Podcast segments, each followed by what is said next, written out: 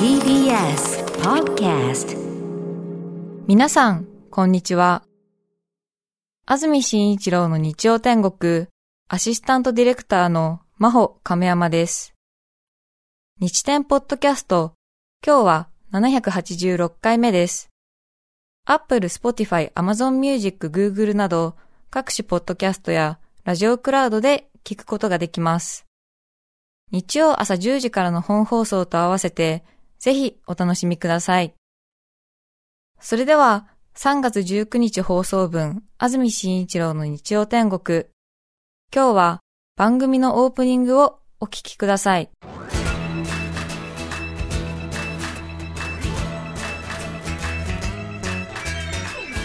安住紳一郎の日曜天国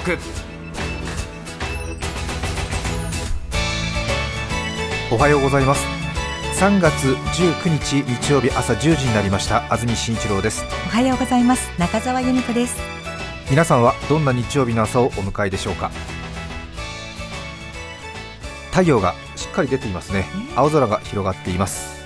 今日はいい天気です。昨日は雨が降りまして冷たい雨が降っていまして東京では昨日10度に届きませんでしたが今日は晴れカラッとした晴天になります東京の降水確率は午前午後ともに10%です。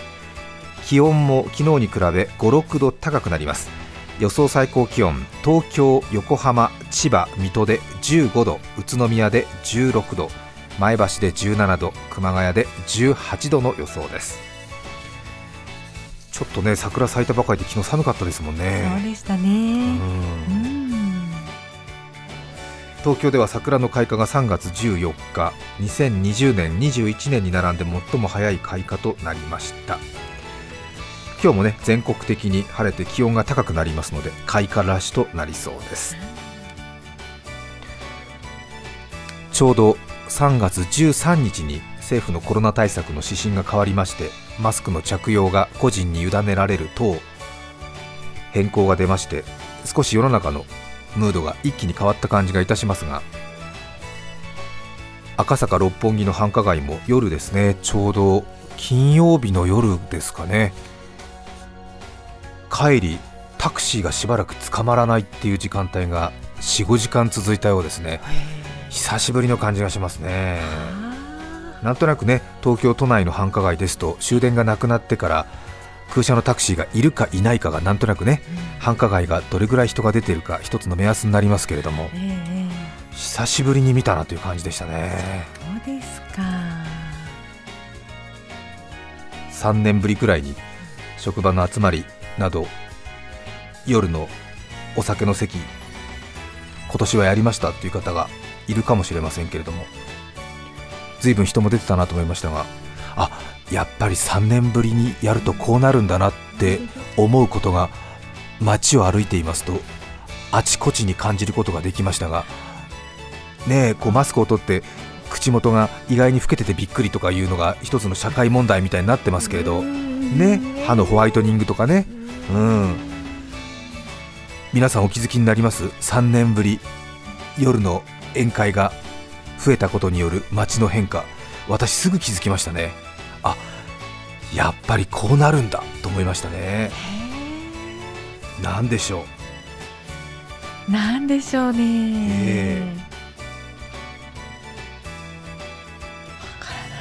やっぱり新しく社会人になった皆さん方などは職場の飲み会っていうのがやっぱりこれまでなかったんですね。なので先週初めてっていう人たちが多かったようですね。ああなるほど。そうしますとどうなりますかね私道歩いてて一月通りっていう赤坂の繁華街の道歩いてて10メートル沖ぐらいに見かけましたね。そうです。あどうですか？ちょっと飲みすぎちゃった？そうなんですよ。あ和コードがねあ。酔いつぶれてるんですよ。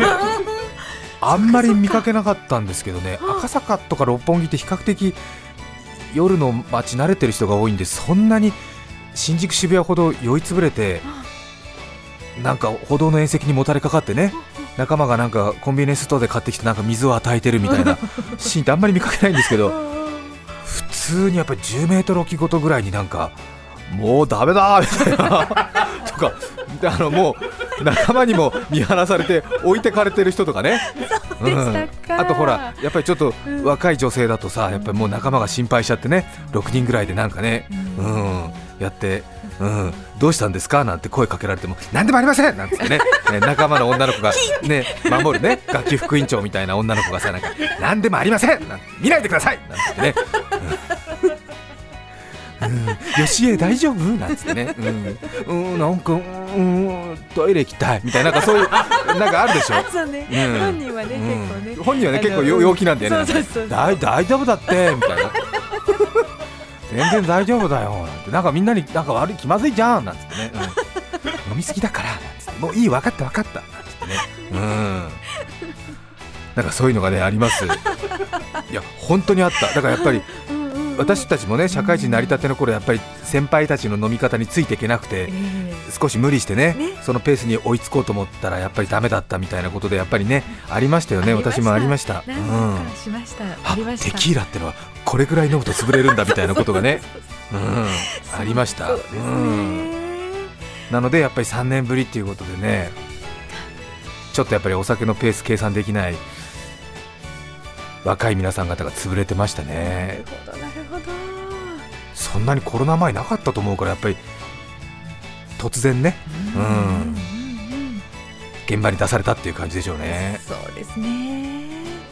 あとねもう一つありましたね。うん。これ私の話なんですけどなんでしょうね。3年ぶりに夜の街に繰り出して初めて気づくこの3年のブランク。なんでしょうね。う、ん。うーん。なんでしょうね。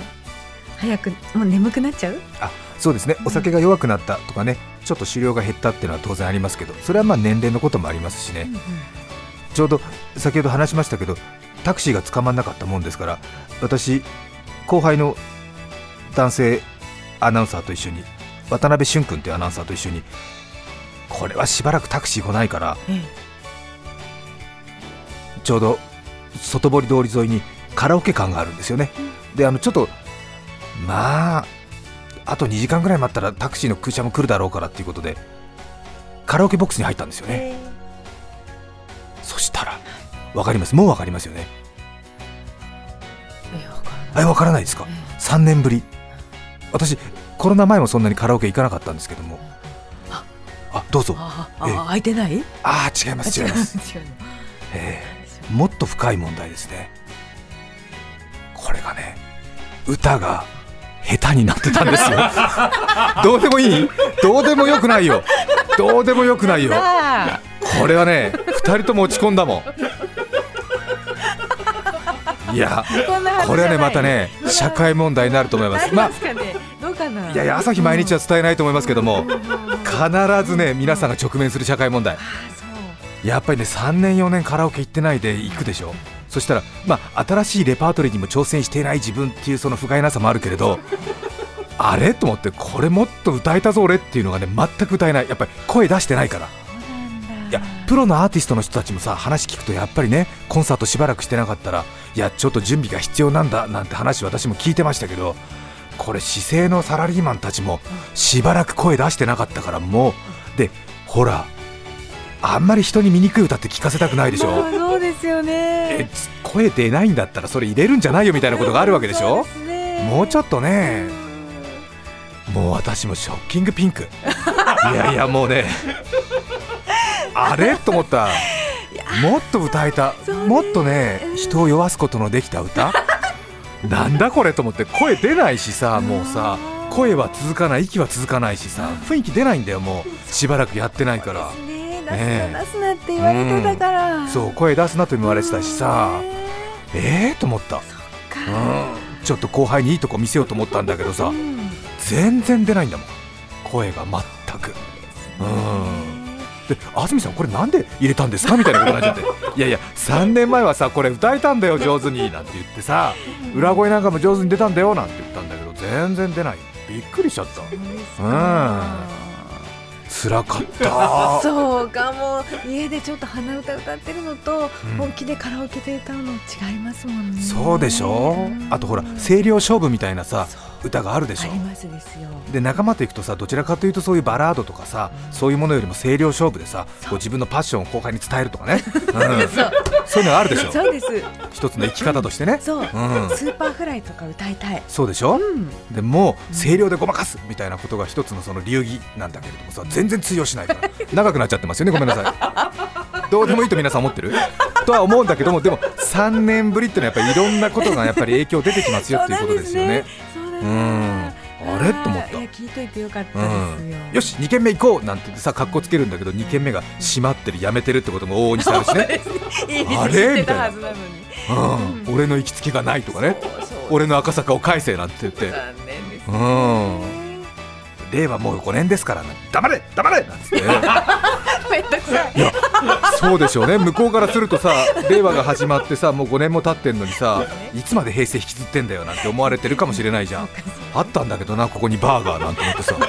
もう跡形もなくさなんかホテルとかになっててさええー、と思って。マスターに挨拶もできずだよなんて思ってね。そうですうん。ね、ショッキングピンク。大事なことなんで2回言いましたけど。本当だわごめんなさいね。ちょっと私こういう昭和のサラリーマン気質が比較的深く残ってて嫌いじゃないんでお伝えしてますけども、うん。社会問題だなと思いました。お便りいただいています。紹介します。この方は水戸市の宗介さんありがとうございます。ありがとうございます。13日の月曜日に競りが届きました、ねえちょうどプレゼントのね企画。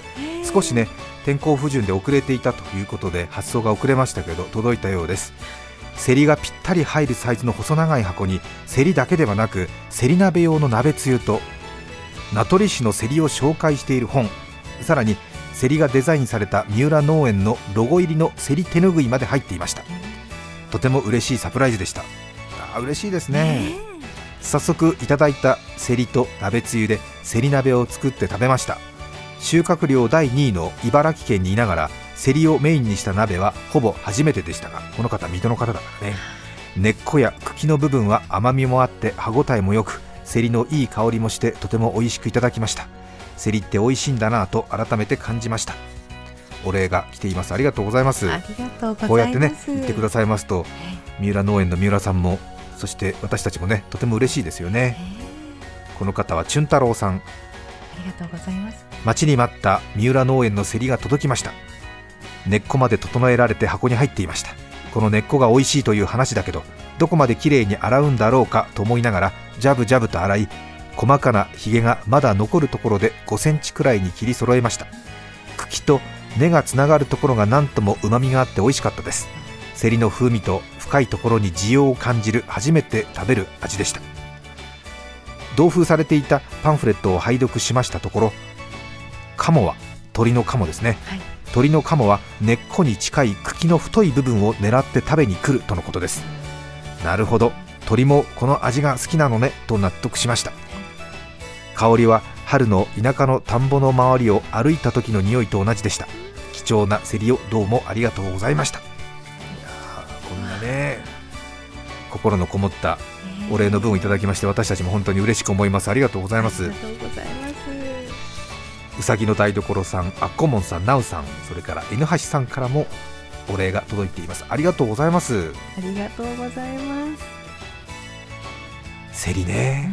ちょうどね3月の初旬ぐらいの競りが一番美味しい。ってね三浦さん言ってましたんで本当に美味しい競りだったと思います。ぜひねまた機会ありましたら紹介したいと思います。それから埼玉市の30代の女性の方ミーロさんですね。ありがとうございます。ありがとうございます。先週の放送で肩を震わせおえつして泣いたじいじの話を聞き思わずメールいたしました。あ柏のまこちゃんね。ーええ。娘さんが事情があってしばらく実家でお孫さん育ててるっていうことでね。里帰り出産しててね、ええええということでパパママって言わせる前にじいじって言わせたいっていう一連のねね。ドキュメントですけども結局じいじとは言わず帰っていったっていうね。で半年ほど一緒に暮らしたんでおえつして泣いちゃったっていうねね話ですよね。はい。で心の中で孫はじいじって言ったに違いないっていうね。先週の放送でじいじの話を聞き思わずメールいたしました先日子供の卒園式がありました。子供の子供が少々を受け取った後親に一言感謝のコメントを述べ親も返事をするという一連の流れがあります。あそうなの？ね保育園でもそんなしっかりした？へえ返事が長い親や涙で詰まる親がいると信仰が滞るんだよと先輩ママからもアドバイスがありました。私は昔から一旦スイッチが入ると感情没入してしまい子供のように泣きじゃくってしまうことがあります。うん。喋ろうにもおえつが止まらず制御不能に陥ってしまうのです。しかし今年は秋の運動会も冬の学芸会も涙なしに鑑賞できたので卒園式はきっと大丈夫だろうと思い迎えた当日。会場に入った瞬間からもう雲行きが怪しく子供たちが入場してきた時点で早速落類 卒園の歌で涙腺が崩壊。そしてメインイベントの少々授与がやってきました。はい。絶対におえつを漏らしてしまうと確信した私は自分のことは早々に諦め心の中で「お願いおえつで言葉に詰まる親御さん先に誰か現れて」と真剣に願っていました。しかしどの親御さんも目元を押さえながらも簡潔にお子様にお返事をしていました。結局誰もおえつせずに我が子の番が回ってきました堂々と少々をもらう子そして母の前にやってきて感謝の言葉。私は肩を震わせながらその場に泣き崩れました。進行を止めている。そんなこともお構いなしにスタスタと席に戻る子。しかし話はこれで終わりません。私の子供は双子なのですうーっとおえつを漏らしながら泣き続ける母を尻目に2人目の子が少々受け取りまた私に向かってきます。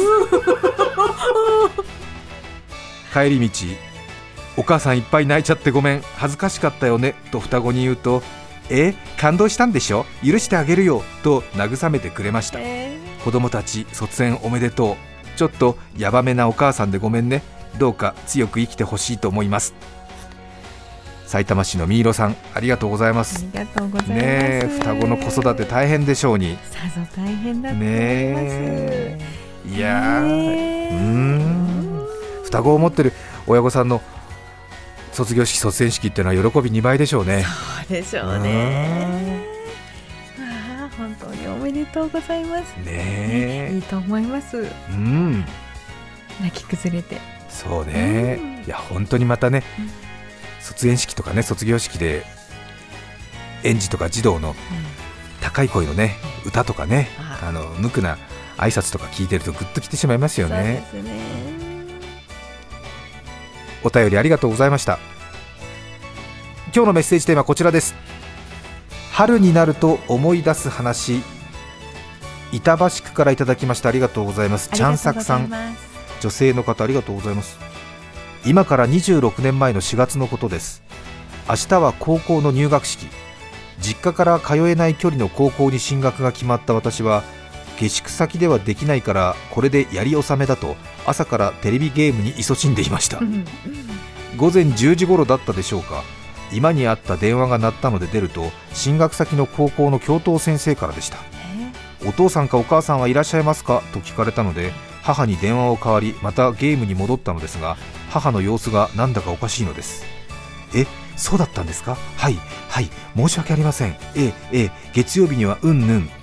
電話を切った母は振り返りこう言いました。ねえあなたの入学式今日だったんだってよ。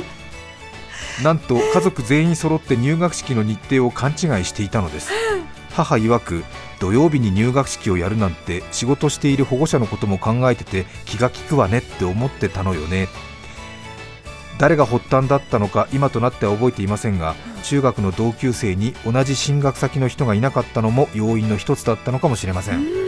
翌月曜日担任の先生に連れられて転校生のような自己紹介をしたのを 今となっては良い思い出です。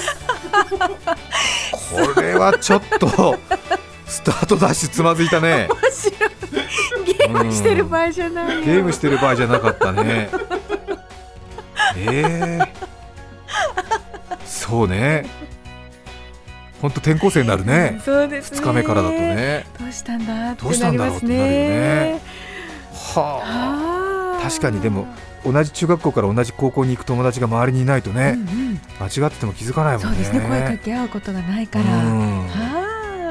へ気をつけえないといけないこれ。いやー上には上がいてほら1年同窓会間違っちゃった人とかもいたもんねなんかね、そうでしたっけ、うん、へえなんかいろいろありますね。かそうですうん。ね滋賀県の弾む心のお買い物さん30代女性の方ありがとうございます。ありがとうございます。春になると思い出す話。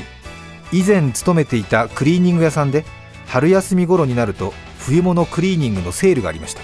ねありますよね。は冬物出してくださいみたいな。いね。コートにダウンにセーターありとあらゆる冬物が30%から50%オフと大変お得なセールです。ここぞとばかりに出されるニットやカーディガンの山をかき分けウールアクリルカシミヤレーヨンコットン素材を黒紺濃い色薄い色と色移りや色落ち防止のための仕分けをしスパンコールがついているボタンがくるみだ貝ボタン木のボタンプラスチックのボタン金属ボタンなどなど付属品をチェックし大変ねクリーニング屋さんってね。ね。そうだよね。明らかにウールなのに洗濯表示ラベルにはコットン100%と書いてあるセーターを見つけては羊とメモをつけ。そうか。洗濯表示もね違うものがあったりするわけね。明らかにアクリルなのに洗濯表示にカシミヤ100%と書いてあるセーターを見てはこれいくらで買ったの騙されてるわ。などとやるせない気持ちになったりもする日々洗濯表示ラベルのないものの素材を確認するためにニットの繊維を少しむしってライターで炙り匂いを嗅いでうーんこれは化学繊維だ。うーんこれはタンパク質の燃える匂いと確かめていた工場長のプロの技。遠目から見ると煙を吸いまくる怪しい人でしかなかった後ろ姿が懐かしく思い出されます。へはえ面白い。プロだね。はい。ちょっとむしってライターで炙って、うん、これはこれはタンパク質の匂いがするからこれはあ あーカシミヤとかやってたのかな、ねスーッて吸い込んで。スーって吸い込んでね、うん。プロだね。そうか洗濯表示を100%信じてもねね。それが正しいとはなってないかもしれないっていうことがあるんだね。そうなんですね。匿名の方ありがとうございます。春の思い出ですがちょうど5年前にドクター孤島診療所の影響で看護師として離島にやってきました。はあ。ねえ与那国島があれ舞台でしたかね。特に不満もなかった大病院を悩みに悩んで自分しかできない看護に憧れ辞める決意をしました。5年前。退職当日自分で決めたことだから泣いたりしないだろうなと思っていたら朝より学生指導をしていた頃の後輩や同僚上司から持ちきれないほどの花束手紙プレゼントをもらいセレモニーもしてもらいました。手紙にはずっと憧れていていつも目標でした。患者さんに対しての声かけを真似していました。などなど書いてあって私がしてきたことは間違っていなかったんだと実感しました。嬉しいね。その一方でなんでこんなに思ってくれているのに私はここを離れるんだっけ？と離島に行く理由がぐらぐらし始め予想に反して引きつるぐらいに泣きました。でも後にはでも後には引き下がれず泣きながら車で満開の桜を見ながら関西を出発しました。西へ西へ行くたびに道路脇の桜は桜吹雪となり葉桜になっていきました。その頃には同僚後輩の思いを無駄にせぬよう島で頑張ろうとハンドルをぎゅっと握り直しました。離島に着いた時はサバサバとした気持ちで降り立ちました。この5年自分の無力に落ち込んだ時もその時見た桜を思い出しなんとか看護をやっています。私の大事な春の思い出です。あらー。決断できる人は何でもできますね。ご立派ですね。立派ですね。はあ。立派だな本当に。春ね新しい挑戦されるという皆さん多いですね。皆さんが力発揮できますように願っています3月19日放送分、安住紳一郎の日曜天国。今日はこの辺で失礼します。安住紳一郎の日曜天国世界にはおよそ300種類の鳩がいますドバト、アオバト、カラスバト、キジバト、プレバト、ハトバス、ハトサムレお聞きの放送は 905-954TBS ラジオですさて、次回の安住紳一郎の日曜天国は4月2日。メッセージテーマは諦めた話。ゲストはインスタントラーメン研究家大山即席斎さんです。それでは再来週も日曜朝10時 TBS ラジオでお会いしましょう。さようなら。TBS Podcast